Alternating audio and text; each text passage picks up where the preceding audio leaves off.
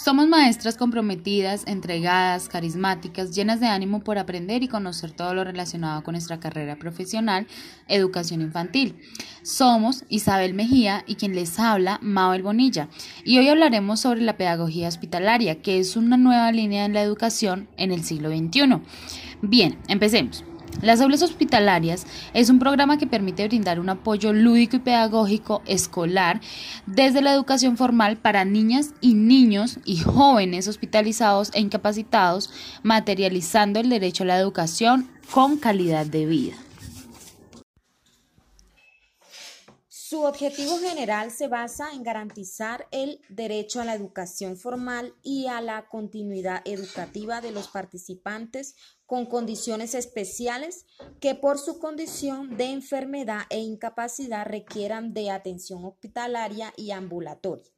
Este programa de aulas hospitalarias nace bajo el mando de la Secretaría de Educación del Distrito y la Secretaría Distrital de Salud con el acuerdo número 453 de 24 de noviembre del 2010, por medio del cual se crea el servicio de apoyo pedagógico para niños, niñas y jóvenes hospitalizados e incapacitados en la red adscrita a la Secretaría de Salud.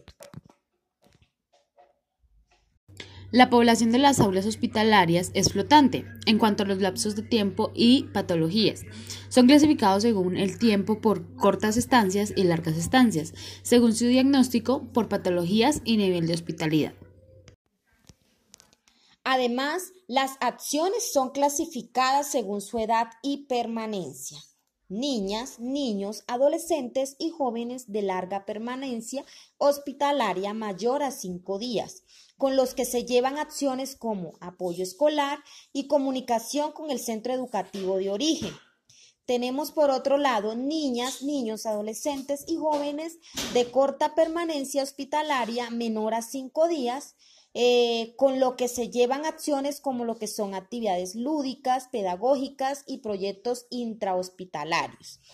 De esta misma, eh, con esta misma eh, población, que se encuentran fuera del sistema educativo, consulta externa, con lo que se llevan acciones como identificación, caracterización, proceso de matrícula al colegio, anexo, diseño de plan de estudio por ciclos y campos de pensamiento.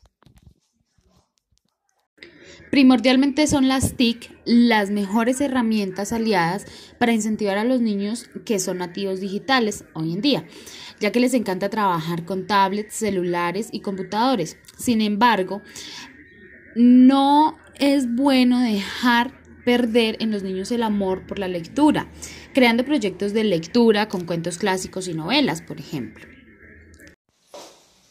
Listo. Genial, por este tema tan agradable y bonito del cual hay mucho por hablar y aprender.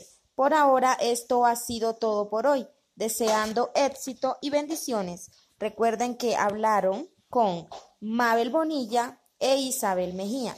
Hasta la próxima.